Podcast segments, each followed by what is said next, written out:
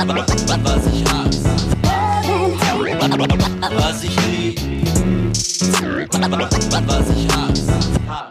Moin Leute und herzlich willkommen zu einer neuen Folge von Backspin Love and Hate. Mein Name ist Nico Backspin und ich freue mich sehr auf diese Runde heute. Bin aber ein bisschen überrascht, denn als ich in diesen Call eingestiegen bin, war auf einmal eine Person mehr als sonst mit in diesem Call. Und das müssen mir meine Kompagnons hier mal erklären. Emma, hast du damit was zu tun? Äh, ich habe damit gar nichts zu tun. Ich glaube, äh, ich war gar nicht so überrascht. Wir hatten gestern noch kurz äh, Kontakt, aber äh, eingeladen wurde der liebe Herr, glaube ich, von, von Base oder von Dan. Ich weiß es nicht genau. Nee, von Dan. Äh, So. ja, ja, von den Soul Brother. Ja. Okay, Genau. Base, du diesmal auch nichts damit zu tun. Dan, dann ist es jetzt an dir, den Gast einzuladen, vorzustellen, zu huldigen und ihm den Teppich auszurollen. Ja, eigentlich hatten wir unseren lieben Gast auch schon länger auf unserer imaginären Gästeliste vermerkt und jetzt hat sie das einfach angeboten, weil wir heute keinen Gast hatten und äh, da haben wir uns gedacht, passt er perfekt rein. Unser Man, Mackie Berlin Nuts, straight aus Berlin City. Herzlich willkommen. Yeah, yeah. Auch noch Applaus von mir. Hallöchen. Schön, dass du da bist. So, ich hoffe, es geht Ja, dir danke gut. für die Einladung. Mir geht's blendend. Sehr Blendend. Gut. Sehr gut, sehr gut, sehr gut. Ich hoffe, du weißt, worauf du dich eingelassen hast. Das ist jetzt eine Stunde Hip-Hop to the fullest und äh, der Ja. Hip-Hop Overload ist hier immer auf jeden Fall ähm, gegeben und es kann, es kann mehr Hip-Hop sein, als du eventuell vertragen kannst in einer Stunde. Wo wir beim ersten Thema wären, Emma, denn ich glaube, wir haben auf jeden Fall Overdose Hip-Hop Wochenende hinter uns gebracht, oder? Kannst du mal erklären oder willst du erzählen, wo wir waren und was wir gemacht haben? Ja, auf jeden Fall. Ähm, wir waren auf der Tapefabrik, dem besten Festival Deutschlands, äh, würde ich sagen, auf jeden Fall. Und das war definitiv straight up Hip-Hop. Ähm, hat angefangen am Freitag mit einem kleinen Warm-up von Crackpack Records, die da eine schöne Seife auf die Bühne gelegt haben. Also das war, glaube ich, Kleines Warm-up. Ja, Kle ja, ja. Kleines Warm-up, da ging es schon ordentlich ab auf jeden Fall. Die Jungs haben definitiv abgerissen. Also Bass Dan, ich glaube, das hätte euch auf jeden Fall auch gefallen. Ähm, ja, es war, es war sehr, sehr schön, fand ich. Was war, was war dein Highlight eigentlich, Nico? Ja, schon. äh, weil Crackpack war sehr, sehr krass. Und dann ehrlicherweise dieses komplette Hip-Hop-Feeling, dass es äh, wie so ein Klassentreffen war. Dass ich viele Leute mal wieder getroffen habe oder auch neu kennengelernt habe. Und das muss ich sagen, dass mir das nochmal passiert.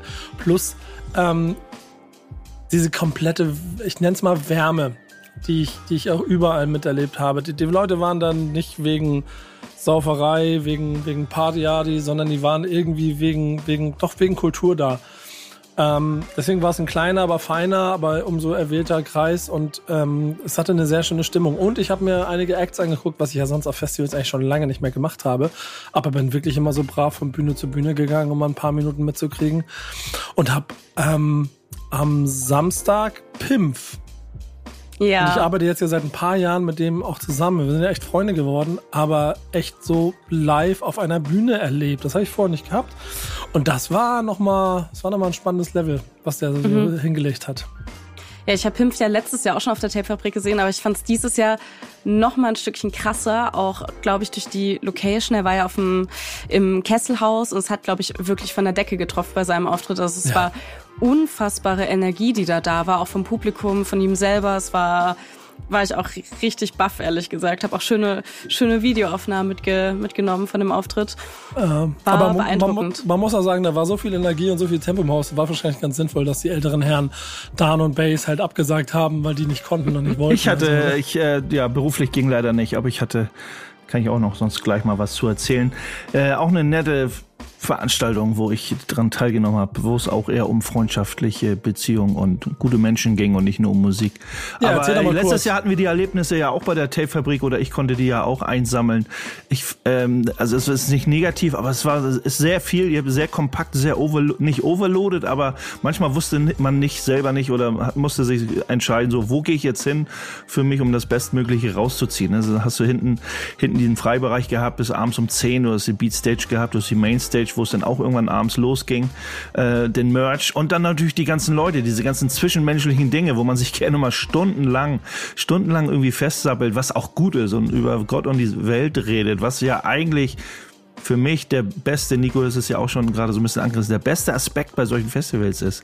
Einfach Leute kennenlernen, mit alten Hasen, mit neuen Hasen quatschen, neue Erfahrungen machen und nebenbei einfach nur so ein bisschen noch gute Musik mitkriegen. Das finde ich ja eigentlich immer das, das Spannende daran, dass das gar nicht die Musik, bei vielen Leuten gar nicht die Musik auf der Bühne ist, jetzt auch kein Diss gegen die Künstler auf der Stage, aber ähm, dass das fast schon zu so einem Nebenprodukt wird, zu einem positiven.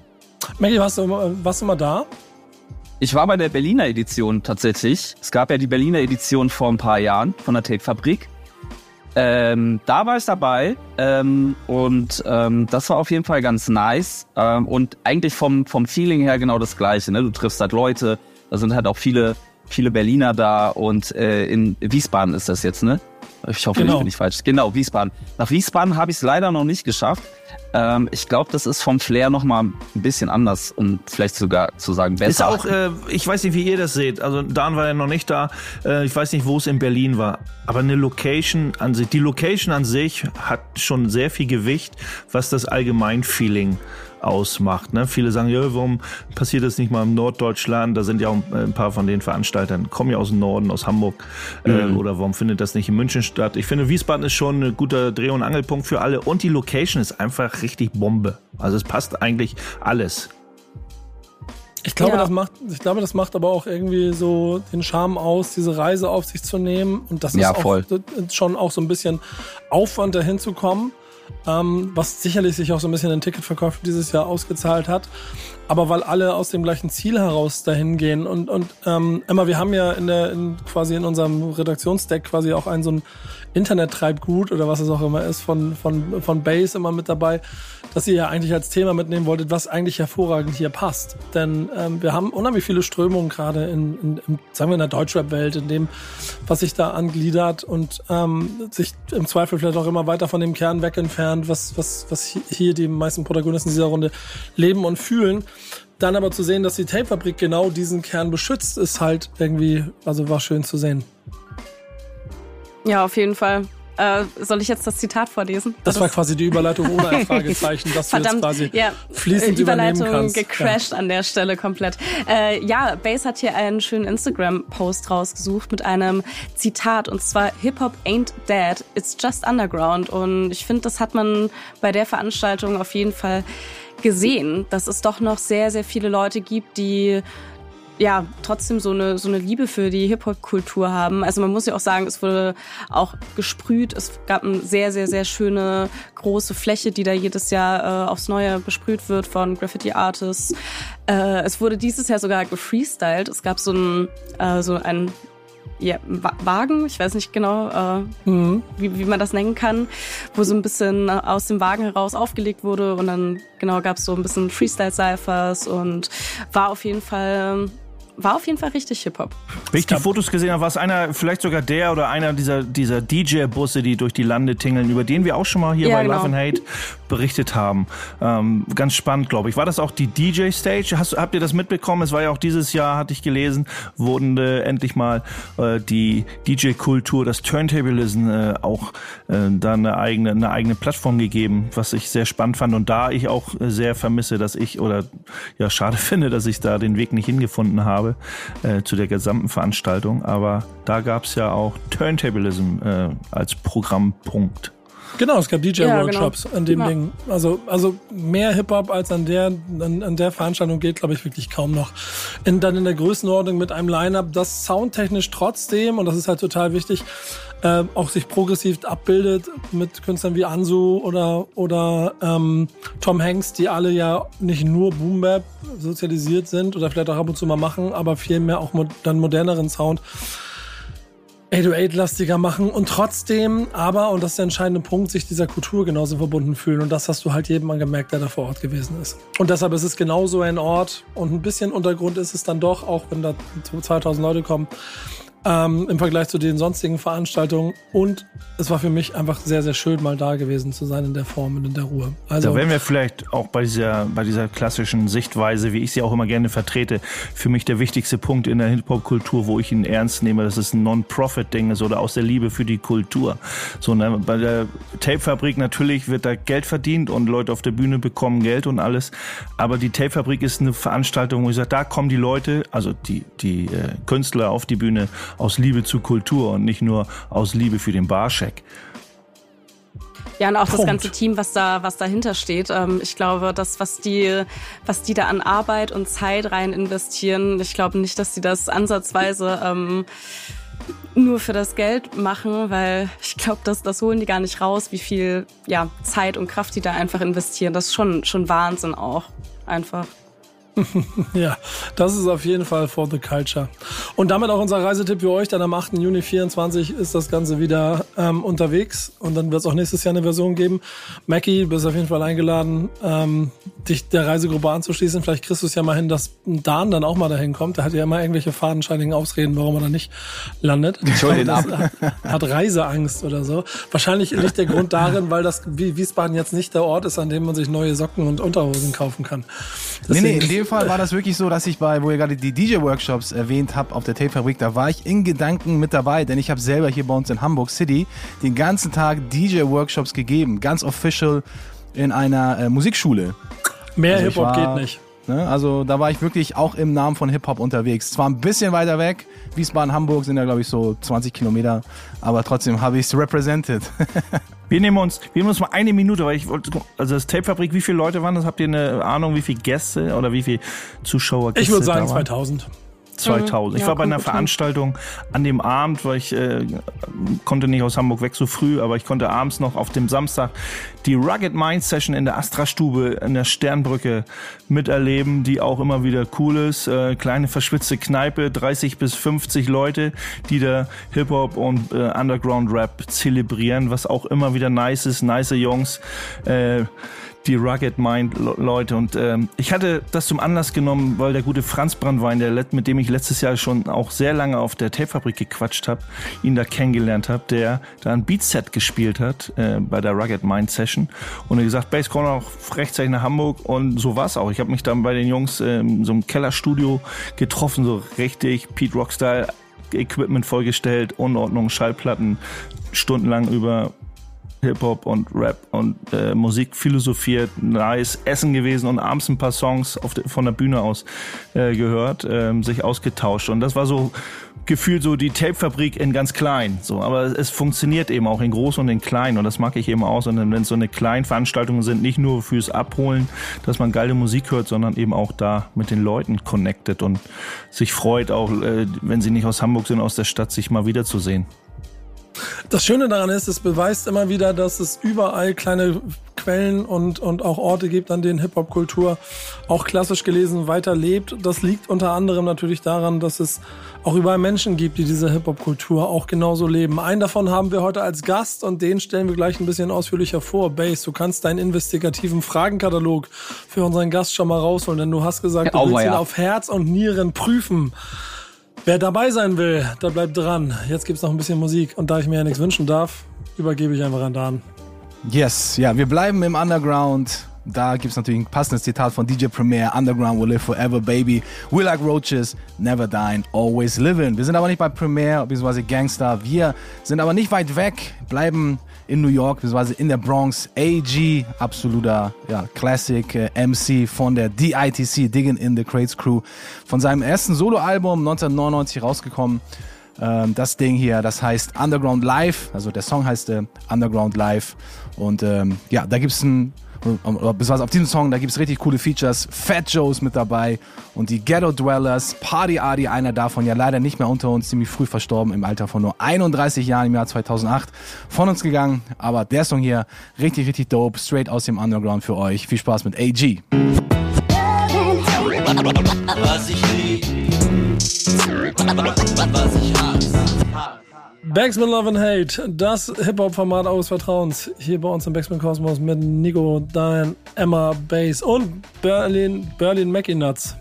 Berlin McNuts. Berlin So Mackie Nuts. Mac, Mackie Berlin Nuts als Gast heute, Entschuldigung.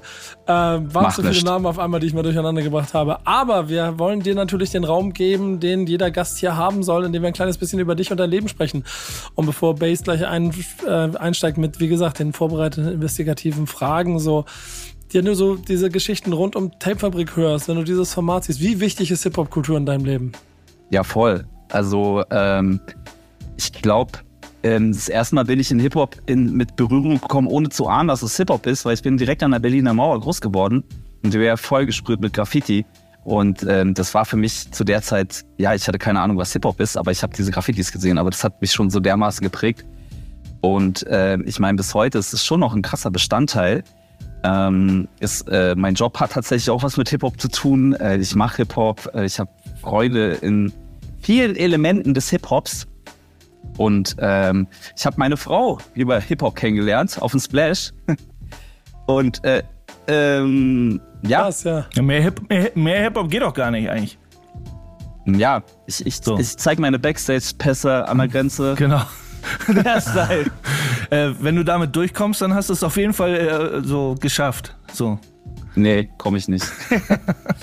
ähm, aber ja, voll. Also es ist voll drin, aber es ist, weißt du, es ist nichts mehr Besonderes, weil es, es ist halt jeden Tag Hip-Hop, aber es ist schon besonders.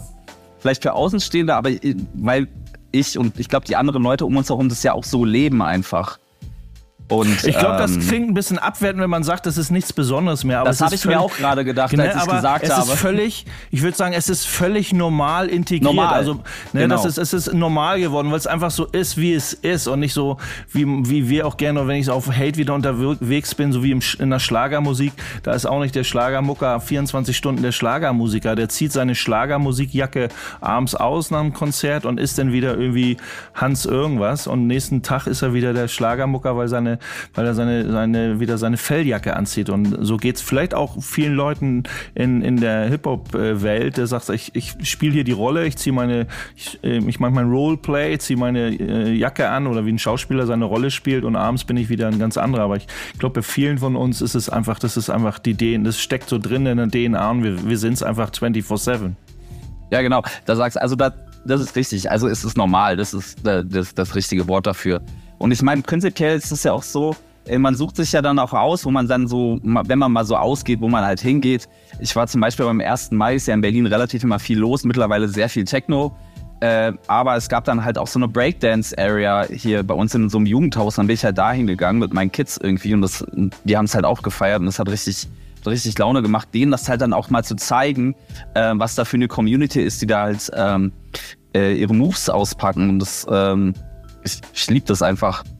Ist ja auch interessant, gerade wenn du Breakdance, das B-Boying ansprichst. Ähm, muss, ich muss mir echt angewöhnen, B-Boying zu sagen, weil ich mag das. Also haben wir schon mal, Ja, da haben ja, wir ja. hatten das auch schon mal. So, Breakdance, da gibt's immer viele Leute, sagen, aber denen möchte ich nicht gerecht werden, möchte mir gerecht werden. Ja, aber B-Boying, aber man sieht's ja auch viel, auch gerade bei den Insta-Videos und so, was für Little Kids da abgehen. Also 8 bis Voll. 13-Jährige, die da die mega Power-Moves machen. So, wow, also es ist schon seit Jahren angekommen bei den Kids, die wirklich gut sind. Und das ist umso, das bricht umso noch mehr die Lanze für äh, junge äh, Kids, die dann den Weg zum B-Boying finden. Also man muss nicht erst lange warten, sondern hat ja, hat, man hat ja was zu sehen. Also man sieht ja recht junge äh, Kids, die das machen. Und ich glaube, das ist ein guter Trigger, gerade wenn man mit seinen Kindern zu solchen Veranstaltungen geht.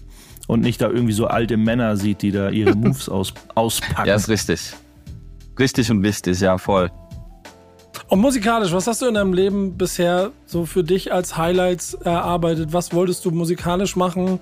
Was war dir wichtig, damit zu erreichen? Und wo würdest du dich selber im Moment einordnen? Ähm, musikalisch habe ich, ich ehrlich gesagt einfach angefangen. Das war halt irgendwie aus einer, aus einer Sicht heraus, dass ich, ähm, ich weiß nicht, ob ihr ihn noch kennt, den guten alten MC Gauner aus Berlin. Ist halt ur-Oldschool-Legende. Ich glaube, ich war da gerade 15 oder so und ich habe den auf einer Bühne freestylen gesehen und mir ist alles aus dem Gesicht gefallen. Weil ich dachte so, wie krass ist das eigentlich? Also, ne, der hat sich dann irgendwie Wörter äh, sagen lassen, so ein bisschen Harry Mack-Style. Ähm, und dann habe ich gedacht, das ist, das ist total genial, ich will das auch so. Und das, das war so der, der Antrieb. Ähm, dann auch irgendwann erst nur Freestylen, dann halt auch äh, Songs gemacht, aber irgendwie nicht mit einem Ziel. So, ne? Erst erstmal einfach machen, Freunde dazu geholt, wie blöd auf, auf drei Instrumentals gerappt, weil wir nur drei Schallplatten hatten, wo Instrumentals drauf waren. Ähm, und die ganze Nacht wirklich nur auf drei Beats gerappt. Und ähm, dann, dann hat man immer mehr Leute kennengelernt und ähm, daraus wurde dann meine damalige Crew und dann wurde das alles ein bisschen intensiver. Also wir reden jetzt in einem Zeitraum von so 2010 rum.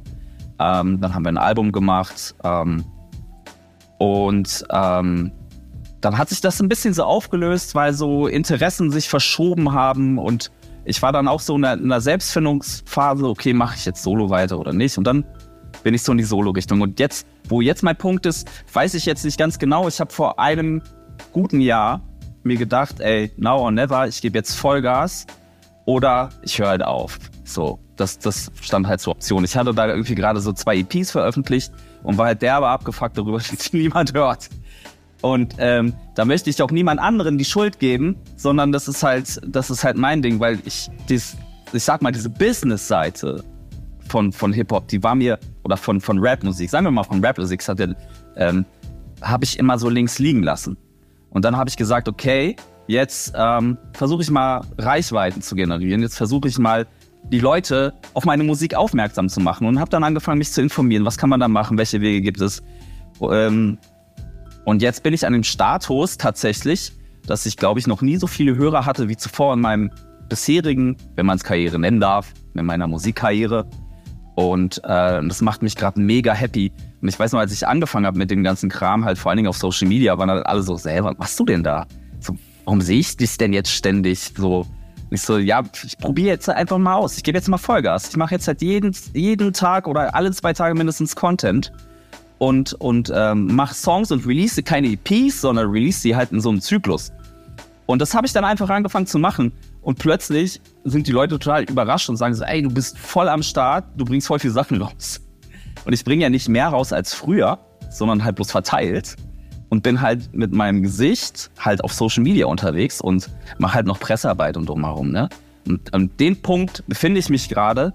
Und es macht gerade richtig, richtig Spaß, das Wachsen zu sehen. Und das hatte ich Das halt vorher so- in meinen. Ja, Daran, daran sieht man, wir hatten, ich glaube, beim Stammtisch war das, ne, Nico, wo einer der Gäste gesagt hatte, es gibt keine Promophase mehr, sondern das ganze Tun, das ganze Tun, was man eigentlich macht, permanent, ist eine einzige Promophase. Ich glaube, das, das ist auch der Sache geschuldet, wie jetzt alles auf TikTok, Instagram und Spotify und wie das Musik-Release-Business auch aussieht denke ich mal. Also man hat schon bemerkt, ich meine, wir, wir sind befreundet, wir verfolgen deine Sachen auf Instagram und da ist schon Vollgas-Modus angesagt, seit, wie du schon sagst, seit einem guten Jahr haut Ja. Mackie richtig raus. Ja, ich muss ja Aber ich nur, nur um eine. Sorry? Willst du was Ich, sagen? ich finde das auch super krass. Ich äh, verfolge das auch erst so seit einem halben Jahr, glaube ich, dich auf Instagram. Und mich hat das auch total überrascht, weil ich das Gefühl habe, gerade so in einem, ab einem gewissen Alter oder ähm, mit so Leute mit einem gewissen Mindset ähm, sagen sich halt so, ah ja, ey, irgendwie gar keinen Bock hier so äh, Content für Instagram zu machen, so ich will nur Mucke machen. Ähm, aber ich fand das ganz cool, dass du das echt voll gut verbinden kannst bei dir. Also ich habe mich da auch immer gut unterhalten gefühlt, wenn ich mir deine Stories oder sowas angeschaut habe. Ähm, ja, fand ich gut. Also Props an dich da an der Stelle auch. Ja, vielen Dank. Ich meine, prinzipiell geht es ja auch darum, die Leute zu entertainen. Das ist halt Musik. Das ist, wenn man jetzt mal wieder aussprechen möchte, Musikbusiness, ist halt die Leute zu entertainen. Ob du sie halt auf, auf einer Gefühlsebene, auf, auf, auf Spaß, auf Nostalgie, whatever, auf irgendwelche Ebenen halt berührst. So. Und dann habe ich gedacht, okay, ich versuche das halt auch zu verbinden mit meiner Musik. Und äh, es ist halt so offensichtlich, äh, wenn, wenn man jetzt einfach mal nur sich die Zahlen anschaut, ich bin jetzt nicht so der Zahlenfreak, ja, aber wenn man mal sagt, als ich angefangen habe mit diesem ganzen Hustle, da war ich irgendwie bei, bei 50 monatlichen Hörern auf Spotify. Und jetzt habe ich vor kurzem die 5000 halt, das ist also für, für andere Künstler natürlich so, aber für mich ist es halt ein mega Meilenstein gewesen, dass ich plötzlich von 50 auf 5000 gekommen bin, nur indem ich halt immer mein Gesicht gezeigt habe. Und was was erzählt habe, was, Aber das äh, was ich bestätigt, auch spannend wieder, finde. das bestätigt ja auch wieder, dass viele Leute, die die Musik hören wollen oder irgendwie die Musik mitkriegen, auch immer, immer was, immer was zu greifen haben wollen, nicht in Form von Musik, sondern immer die Person. Also eine, eine physische Ja. Gestalt äh, wichtig ist. Nicht ein geiles Cover und irgendwie nicht viel drumrum gerede, äh, sondern einfach da eine Person, mit der man sich irgendwie identifizieren kann und nicht mit Voll. einer Sa nicht mit einer Sache. Die Person ist schon wichtig. Voll. Und ich meine, Cover, da sagst du ja was. Eine Cover ist mittlerweile scheißegal. Du könntest ein Glas mit, mit Gurken irgendwie auf dein Cover packen und äh, ist einfach äh, äh, jeden Freitag irgendwie auf Spotify releasen. Wäre vielleicht sogar noch spannend, weil es ja aus dem Rahmen fällt. Ähm, aber ja, äh, ich hatte letztens ähm, ein Gespräch auch gehabt mit Style Wars und der hatte, der hatte was gesagt, was ich, was ich sehr interessant fand. Und zwar, die Leute haben ein bisschen das Diggen verlernt. Also die, die sitzen da vor ihrem Spotify-Algorithmus und kriegen halt immer wieder das Gleiche ausgespielt, weil sie halt nicht schauen. Und da ist es halt irgendwie jetzt meine Challenge gewesen, dass ich die Leute irgendwie erreichen kann, ohne, ohne diesen, also um den Spotify-Algorithmus zu knacken oder halt irgendwie, wie kommst du ran? Du musst halt gegen oder mit, mit, gegen, wie auch immer, die Algorithmen kämpfen oder mit ihnen arbeiten, dass die Leute dich halt entdecken. Und ich glaube, Ja. es gibt halt Leute, die die Musik hören wollen, aber wie werden die auf dich aufmerksam? Das ist halt der Punkt. Der Pool, der Pool wird ja auch, also dieser, dieser, dieser undurchdringliche Dschungel an Releases, hat ja auch damit zu tun. War Ja. vielleicht äh, jetzt bei den äh, äh, Sample-Diggern auch undurchdringlich, da muss man sich auch reinfuchsen. Äh, der, immer noch ist viel größer als das äh, normale Re Musik-Release-Ding jeden Freitag, aber das ist ja auch immer undurchdringlicher geworden. Wenn man da, da verlässt man sich ja vielleicht auf den einen oder anderen Podcaster oder Playlist-Ersteller. Also man nimmt, äh, wie du es schon gesagt hast oder mit der Story von Star Wars angesprochen hat, die Leute nehmen halt immer nur die Sachen vom Silbertablett oder die, die wollen, die nehmen nur das, was ihnen vorgelegt wird, ohne dann auch so schmerzbefreit, obwohl sie vielleicht wissen, ja, wenn ich mir ein bisschen Mühe gebe, das, ich, ich glaube schon, dass die meisten, das wissen, wenn ich mir ein bisschen die Zeit nehme, was irgendwie keiner mehr hat und Mühe gebe, finde ich auch zehnmal geilere Sachen und andere Sachen, coole Sachen. Aber nein, ich, viele sind halt mit diesem Zufriedenheitsding unterwegs. Ja, ich nehme das, was mir, ähm, ja, der und der irgendwie jeden Freitag als Playlist hinlegt. Und, ja, Und, kann man ähm, auch viel verpennen, so. Ich habe auch viele Quellen und, und, und zum Beispiel äh, durch dich, Emma, habe ich tatsächlich ähm, die Kabuff-Klick äh, gedickt. Ah. Und die, die finde ich ganz geil auf jeden Fall. Ähm, ich weiß nicht, wie ich sonst auf die aufmerksam geworden wäre, wenn du halt nicht so deine Quellen hast. So, ich gucke halt irgendwie immer überall irgendwo rum, was so die Leute so, was die halt irgendwie so präsentieren, was es so gibt, was so geht. Und ähm, das finde ich dann auch wieder spannend. Also quasi, was, was du, jetzt, jetzt ist wieder der, der Alt, Altmann-Sprech, was du halt früher gemacht hast, wenn du in einen Plattenladen gegangen bist und du hast dich halt mit dem Typen am Tresen oder mit der Dame am Tresen unterhalten. Ähm, was, was, was die so einem empfehlen können, das machst du jetzt halt im Internet. Das ist eigentlich auch ganz nett. Du musst das Haus nicht verlassen. Für so Couch Potatoes für mich ganz gut. Ähm, aber ähm, im Real Life gibt es ja solche Gespräche ja auch noch. Ich meine, das ist ja auch ganz, ganz schön, dass man sich dann trotzdem auch noch, wenn man so abends ausgeht, sich unterhält, so und dann hast du das schon gehört oder dies und das, ne? Also, ähm, gibt Hat ja auch verschiedene damit zu da. tun, wie man das, wie man so ein Gespräch lenkt. Ne? Wenn man sagt, ey, da treffe Ja. ich mal wieder ein paar Freunde, ein paar Kumpels oder jetzt auf der Tapefabrik oder so, jetzt so nicht so zu nerdig. Obwohl einige Gespräche werden dann so nerdig. Ich hatte dann spät nachts letztes Jahr auch noch ein mehrstündiges Gespräch mit Figub. Eigentlich wollten wir schon längst ins Hotel. Ähm, aber da redet man dann ja auch wieder über Musik, wo man sich austauscht. Nicht nur irgendwie, ein, das, das ist meistens kein Schwachsinn dann, wenn man dann nochmal in Ruhe zusammensitzt. Und da äh, findet man wieder so viel Wege zu neuer Musik und, und äh, ja, Ideen, äh, um was Neues zu finden oder einfach auf, auf die Spur gebracht zu werden, um da weiterzumachen. Voll. Das ist äh, extremst äh, interessant. Dafür braucht man Informations- und äh, Innovationsquellen. Die liefern wir in diesem Format neu, normalerweise. Jetzt sind wir schon im XXL-Talk gelandet und den unterbrechen wir jetzt aber einmal, um ein kleines bisschen Luft zu holen. Ähm, Musik von ähm, Mackie Dan oder was machen wir? Genau, wir sind jetzt in der Diskografie von Mackie Berlin Nuts und wir hören jetzt einen Song aus äh, seiner ziemlich jüngsten äh, Release-Diskografie, nämlich gar nicht so lange her, am 12. Mai rausgekommen ist eine Single und vielleicht mag ja Mackie zu dem Song Brief noch kurz was erzählen. Äh, Brief ist ein Song, ähm, der ist von DJ Styleboss quasi featuring mir. Das ist ja quasi sein Song. Und ähm, ja, den haben wir ähm, Anfang dieses Jahres gemacht. Ähm, geht so ein bisschen darum, dass man in guten Phasen sich selbst einen Brief schreiben sollte und den dann rausholt, wenn es einem nicht mehr so gut geht. Um es ganz platt zu sagen. Auf jeden Fall sehr gut umgesetzt. Also ich mag den Song mega. Ist auf meiner letzten Playlist auch gelandet. Mein Mix, äh, super Song. Auf jeden Fall Vielen Dank. musikalisch, Vielen gut, Dank. musikalisch gut getroffen oder du hast dich gut inspirieren lassen, wie rum auch immer, diesen Text zu schreiben. Äh, matcht auf jeden Fall beides sehr gut. Vielen Dank. Und ich glaube, das ist auch der erste Song, wo ich so, ja, so halb, halbherzig ein bisschen in der Hook singe. Es ist nicht richtig Gesang, ja, aber ich glaube, sowas habe ich vorher noch nie gemacht und ich weiß nicht, ob ich es jemals noch mal machen werde, aber zieht euch den Song Sollen wir, jetzt, rein. so, so, sollen wir jetzt hier nochmal schnell die Frage der Fragen stellen? Wäre die Hook was auch für Autotune gewesen für dich?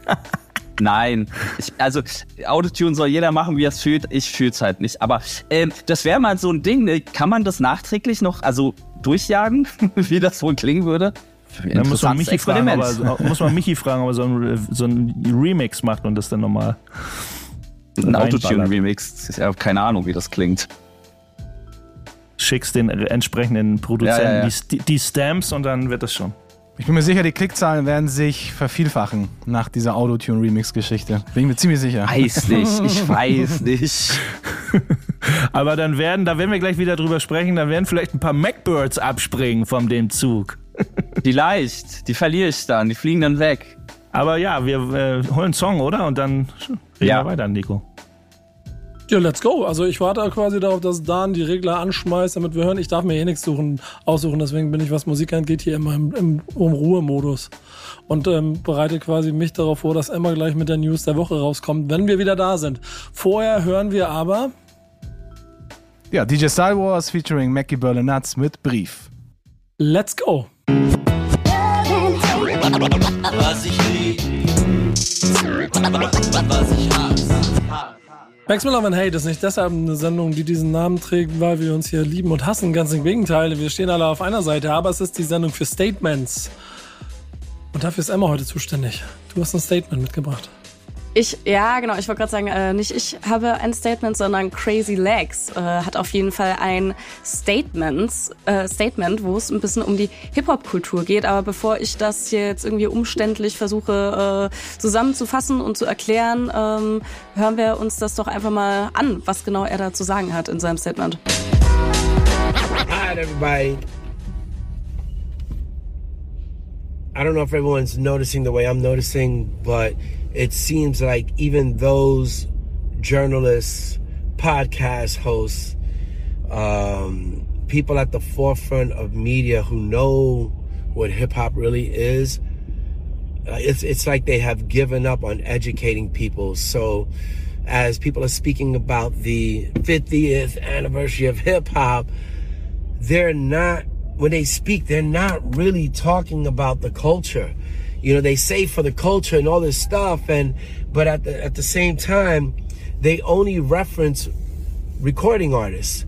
And they reference a lot of recording artists who are like probably really dope at what they do but at the end of the day if they didn't have rap as a lane for them to become successful um, would they really care about hip hop are they really into hip hop culture to the point where, you know, they would keep going and still support all these other elements of hip hop uh, because they were really for the culture? Um, so yeah, I, I, you know, has so this is my question: Has the 50th anniversary of hip hop been mostly a focus on rap music, music, music? Ähm, ja, wie sieht's aus, Leute? Mackie, hast du eine Antwort auf die Frage, persönlich gestellt von Crazy Legs? Ich, ich, ich fühle das auf jeden Fall. Also Rap steht halt voll im Vordergrund und der Rest steht irgendwie so hinten an und ähm, es wird halt irgendwie nur, weiß ich nicht, wenn, wenn du, ich meine, ähm, ähm, wenn, wenn man über die, man spricht halt immer nur über diese ganzen Superstars, äh, Hall of Fames irgendwie so und da sind die krassesten Rapper. aber tatsächlich äh, sehe ich das ähnlich, äh, weil, ähm, ja, keine Ahnung. Ähm, es, es passiert in den anderen Elementen gar nichts und ähm, ich meine, Beatbox ist ja nochmal so ein extra Element, ob es sich zu Hip-Hop fühlt oder nicht. Keine Ahnung, aber äh, tatsächlich ähm, sehe ich, fühle ich diesen Punkt von ihm. Da könnte man so lange drüber reden, ne? Also pff, Nico, das äh, keine Ahnung, stundenlang theoretisch, weil ich bin, ich bin persönlich voll bei ihm und äh, er hat sich ja jetzt, egal was Crazy Legs, in welchem Fokus er noch anderweitig steht, aber er ist ein Vertreter der Hip-Hop-Kultur und sieht da so viel Problematik, dass die anderen Elemente so hinten weggedrückt werden und wenn man das und die viel mehr Aufmerksamkeit verdient, weil die anderen Elemente außerhalb der Rapmusik und er hat in der Rapmusik ja auch sein, er hat ja nicht gesagt, dass es schlecht ist, sondern er sagt, die hat, hat es viel, hat viel bewegt und viel gemacht und äh, Props an die Leute, die auf der Bühne stehen und rappen. Aber die anderen, äh, die anderen Elemente dieser Kultur haben, haben auf ihre Art und Weise viel mehr der Kultur an sich nicht, die haben nicht dafür gesorgt, dass die Kultur berühmt ist und vielleicht da viel Geld geschafft wird, aber die, die anderen Elemente haben auf ihre Art und Weise viel mehr dafür äh, beigetragen und dazu beigetragen, diese Kultur am Leben zu halten und zu, und, äh, zu supporten innerhalb der Kultur, nicht in die Welt hinaus. Und das klagt er so ein bisschen an. Es wird, gibt, es wird immer wieder Rap-Konzerte geben oder groß, auf den Bühnen dieser Welt, wenn jetzt gerade, ja, das ist ja im Zuge von Hip-Hop 50, dem 50. Geburtstag der Hip-Hop-Kultur, was er mit so einem kleinen, in dem Video, weiß nicht, ob ihr das bemerkt habt, mit so einem kleinen Gänsefüßchen äh, für sich äh, so ähm, markiert hat, die 50, weil er ja eigentlich eher aus der Richtung Zulu Nation kommt und für die Zulu Nation dieser Geburtstag ein Jahr zu früh stattfindet. Aber das nur am Rande. Ähm, auf jeden Fall da, da werdet ihr, weiter, genau, das stimmt schon. auf, ja, ja. auf jeden Fall werdet ihr ähm, bemerken, wenn ihr so eine Rap-Show seht, okay, das garnieren wir. Also wenn man so das, ne, wenn wir ein bisschen bei dem Hate sind jetzt, das garnieren wir mit ein paar Breakern und da steht noch ein DJ, so richtig Turntablism ist er auch nicht immer. Äh, und da kommen die B-Boys auf die Bühne und dürfen ein bisschen mittanzen. Aber wie ist denn Leute, schickt doch mal, macht doch mal eine B-Boy-Session, da dürfen die Rapper mal ein bisschen hosten. Äh, sowas wird es halt nicht geben, weil da sind wir wieder bei der industriellen oder bei der, ja, bei der kommerziellen Seite der ganzen Geschichte. Ähm, ja, kann man äh, ewig drüber ähm, hin und her feilschen mit seinen Meinungen. Aber ich bin bei Crazy Legs, Richard Ah, ich, Cullen. ich, ich glaube, da brauchst du, wenn, wenn du Hip-Hop wenn du Hip-Hop sozialisiert bist, dann brauchst du nicht hin und her falschen mit Meinung. Also ich glaube, da, da können wir jetzt fünfmal hintereinander wiederholen, dass wir alle sagen, Hip-Hop ist mehr als nur die Rap-Artists, die da stehen, dass sie nun mal die Leuchttürme sind, die dafür, da, da, also vielleicht auch im Zweifel jetzt auch in den Zelebrierungen äh, ein bisschen einfacher zu positionieren sind. Ich habe euch, ich habe euch in die, in die ähm, WhatsApp-Gruppe, ich weiß nicht, ob das jetzt Thema geworden wäre, aber dann mache ich das schnell, packe ich das mit rein. Diese, dieses Konzert vom 11. August aus New York mit Run DMC und Snoop Dogg und einem Line-Up mit 100 Namen, wo natürlich auch alle, alle großen Hip-Hop-Veteranen der ersten Stunde irgendwie oder so, die Leuchttürme der alten und ersten Stunden auch alle mit auftreten werden. Das Ganze findet halt einfach im Yankee Stadium vor dann wahrscheinlich 80.000 Menschen statt. Das ist eine ganz schöne Hausnummer, aber das ist alles musikgeprägt.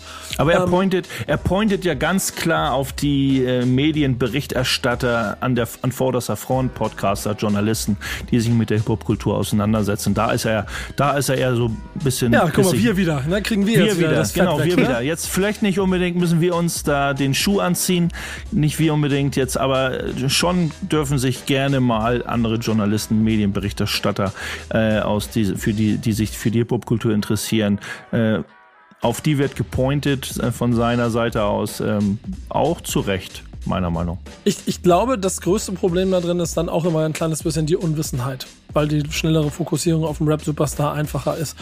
Und da wäre natürlich zu hoffen, dass da noch ein bisschen was passiert. Ich bin generell mal gespannt, wie es dann in zwei Monaten aussieht, wenn wir Hip-Hop-Geburtstag feiern. So. Und ich glaube, wenn es wirklich um Hip-Hop-Kultur geht, dann werden wir an ganz vielen Stellen auch diese Zelebrierung in der Breite haben, wie wir es wie wir es brauchen, wie wir es haben wollen. Ich sage sag nur so viel bei einem Projekt, das ich gemacht habe, das auch an diesen Tagen Release feiern wird. Ähm, da haben wir die Hip-Hop-Kultur in der kompletten Breite äh, abgedeckt. Also ich, ich ho- ich hoffe, ich würde durch den Backspin Love and Hate äh, Kritikhagel durchkommen mit Nee, dem, was wir da dass gemacht du haben. äh, äh, den Frieden mit Crazy Legs findest. Nee, er den Frieden mit dir findet Ja, sozusagen. genau. Bei mir war es jemand anders, aber das, äh, das erzählen wir dann an anderer Stelle. Ähm, da wir nicht mehr ganz so viel Zeit haben, wollen wir Deckel drauf machen, Musik spielen und dann, wir müssen noch Hausaufgaben machen und vielleicht habt ihr noch ein anderes Thema, das ihr sprechen wollt. Ja, ein Nicken in der Runde. Ähm, sehr gut. Dann, äh, dann wünsche ich mir jetzt und krieg's doch nicht. Was hören wir? Es sei denn, du wünschst dir den richtigen Song, den wir jetzt schon vorbereitet haben hier auf dem Plattenteller. In dem Fall bleiben wir natürlich bei der Rocksteady Crew. Logisch, wenn Crazy Legs das Thema ist, dann ist die Rocksteady Crew Programm und das ist ein Song aus dem Jahr 84, absoluter Classic. Ich glaube, jeder B-Boy auf der Welt hat schon zu Uprock getanzt und vielleicht tanzt ihr jetzt auch you, mit. the Rocksteady Crew. Also Leute, macht's gut. Äh, gleich geht's weiter hier. Schnell, gib Gas. Was ich lieb, was ich hasse. Dieses Format, Backspin Love and Hate, hat einen wunderbaren Gast heute mit Mackie Bird Nuts. Und der hat ein Projekt, an dem ihr jetzt alle, wenn ihr zugehört habt und jetzt begeistert seid von ihm, seiner Persönlichkeit, seinem Wesen, seiner Sichtweise, seinem Look, den ihr nicht gesehen habt und allem drum und dran, ihn unterstützen. Aber Und vielleicht sogar von meiner Musik. Ja, genau. Aber das, das kommt ja, das, das setze ich ja voraus, so ein kleines bisschen. Und im so. Zweifel, im Zweifel ist auch in ganz vielen dieser Punkte, finde ich ja doch dann auch das Support ein so großes Gut, dass vielleicht erstmal der Support für die Kultur hier auch nicht zu unterschätzen wäre. Trotzdem geht's um deine Mucke. Erzähl, was machst du? Ja. Also ich habe äh, vor, ich glaube jetzt gut zwei Wochen eine Start Next Kampagne gestartet, um mein Album zu finanzieren, was ich rausbringen möchte nächstes Jahr. Es geht da äh, darum, das äh, digital und vor allen Dingen auch auf Vinyl rauszubringen.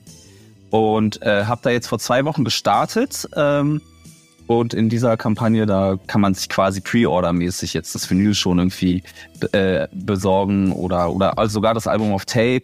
Gibt auch viel Merch und ähm, ich glaube, wir stehen gerade bei gut 50 Prozent, die wir schon erreicht haben. Ich bin mega happy schon, äh, aber die anderen 50 Prozent müssen noch reinkommen und äh, sind aber noch 30 Tage, bis, bis die Aktion zu Ende geht. Und ähm, ist ein ganz schöner Hassel, muss ich ganz ehrlich sagen. Also man muss echt viel ackern da dran. Also ich plane diese Crowdfunding-Aktion tatsächlich schon seit März, äh, um das alles umzusetzen. Und ähm, jetzt läuft sie und ich ähm, denke, dass ich sie auf jeden Fall wuppen werde. Und äh, jeder, der supporten möchte, ist natürlich herzlich eingeladen, mich und die Hip-Hop-Kultur zu supporten und sich eine Vinyl zu holen oder ein schönes Merch. Genau, Ist ja auch so ein geht's. bisschen im Vorwege zu sehen, wenn die Supporter da sind und man, das ist für dieses Finanzierungsziel, äh, MC Strahlemann aus Hamburg hat das auch vor kurzem, hat sein Finanzierungsziel erreicht. Äh, Ich war auch einer der Supporter und freue mich auf das Vinyl, wenn es kommt, wenn es aus dem Presswerk kommt, die das genau diesen Weg gehen über so ein, so ein Crowdfunding-Geschichte. Gibt's ja mehrere, äh, die man Voll. da benutzen kann, wie Start Next. Äh, Finde ich super spannend und man hat auch im Vorwege schon so einen Blick drauf, um seine Fans, du hast deine Macbirds, die berühmten Macbirds, deine Fanbase, die du damit auch schon mal triggerst und die Bock haben, dich zu nicht nur zu supporten, sondern auch Bock haben, die Musik auf Vinyl zu haben. Und da weiß man, wo die Reise hingeht. Man macht genau, Crowdfunding ist so ein bisschen fokussiert auf die Leute, die es wirklich haben wollen. Das finde ich irgendwie Genau. voll spannend eigentlich, so ein Crowdfunding-Geschichte. Und ich habe auch, ich habe auch gesagt, ey, ich presse auch nur 100 Platten, weil es ist einfach realistisch gesehen ein gutes Ziel. Wenn es mehr werden, ist, ist natürlich geil, aber ich, ich sag jetzt mal 100 Platten und ähm, dann, dann bleiben auch keine im Keller und, und verstauben da irgendwie, weißt du? Und ähm, mit Strahlemann habe ich mich tatsächlich auch ausgetauscht, mir ein paar Tipps geholt noch. Äh, Es war ganz interessant, er hat mir darüber was erzählt und ähm, ich habe das auch bei MC René äh, beobachtet, wie er seine Crowdfunding-Aktion irgendwie äh, über die Bühne gebracht hat. Das waren halt schon, sind schon coole Sachen, die da passieren so. Auf jeden Fall eine, eine, eine Sache, die funktionieren, sehr gut funktionieren kann und immer wieder gut funktioniert haben. Eine Stadt wird bunt. Das Buch ist ja auch über eine Crowdfunding-Kampagne Genau. so erfolgreich geworden, wie es jetzt ist. Also das war schon richtig gut. Ja, wir drücken alle die Daumen. Also wir müssen ja, ich und Dan, mit dir zusammen müssen ja die Daumen drücken. Das Ja. wird schon werden und Leute, die hier zuhören, sollten das auf jeden Fall supporten. Allein, was ich schon meinte, für die Sache, ähm, dass dann dabei gute Musik dabei rauskommt und du mit sehr viel Liebe drin steckst, das steht ganz außer Frage. Ähm, einen kleinen Song nochmal hören, bevor wir die Hausaufgaben vorbereiten, weil ehrlich gesagt, ich brauche noch eine Minute, um die Hausaufgaben vorzubereiten. So wie immer, letzte Sekunde. Dan, haben wir die oder muss ich jetzt hier rumsch rumschummeln? Kein Problem, ich habe noch einen Song hier vorbereitet von dem guten Mackie zusammen mit DJ Robert Smith, auch unser Homie aus Berlin, absolute Turntablism, Maschine. Und der ist auch noch nicht ganz so alt, ne? Mackie, ich glaube, was immer ich will, produziert von Februar? Screwaholic, ist noch nicht so alt, ne? Ich glaube Februar oder März, März, März, sorry. März war Release. Sehr gut. Ja, dann hören wir jetzt rein und dann gibt's gleich die Hausaufgaben. Mit Schmiddelfinger im Intro.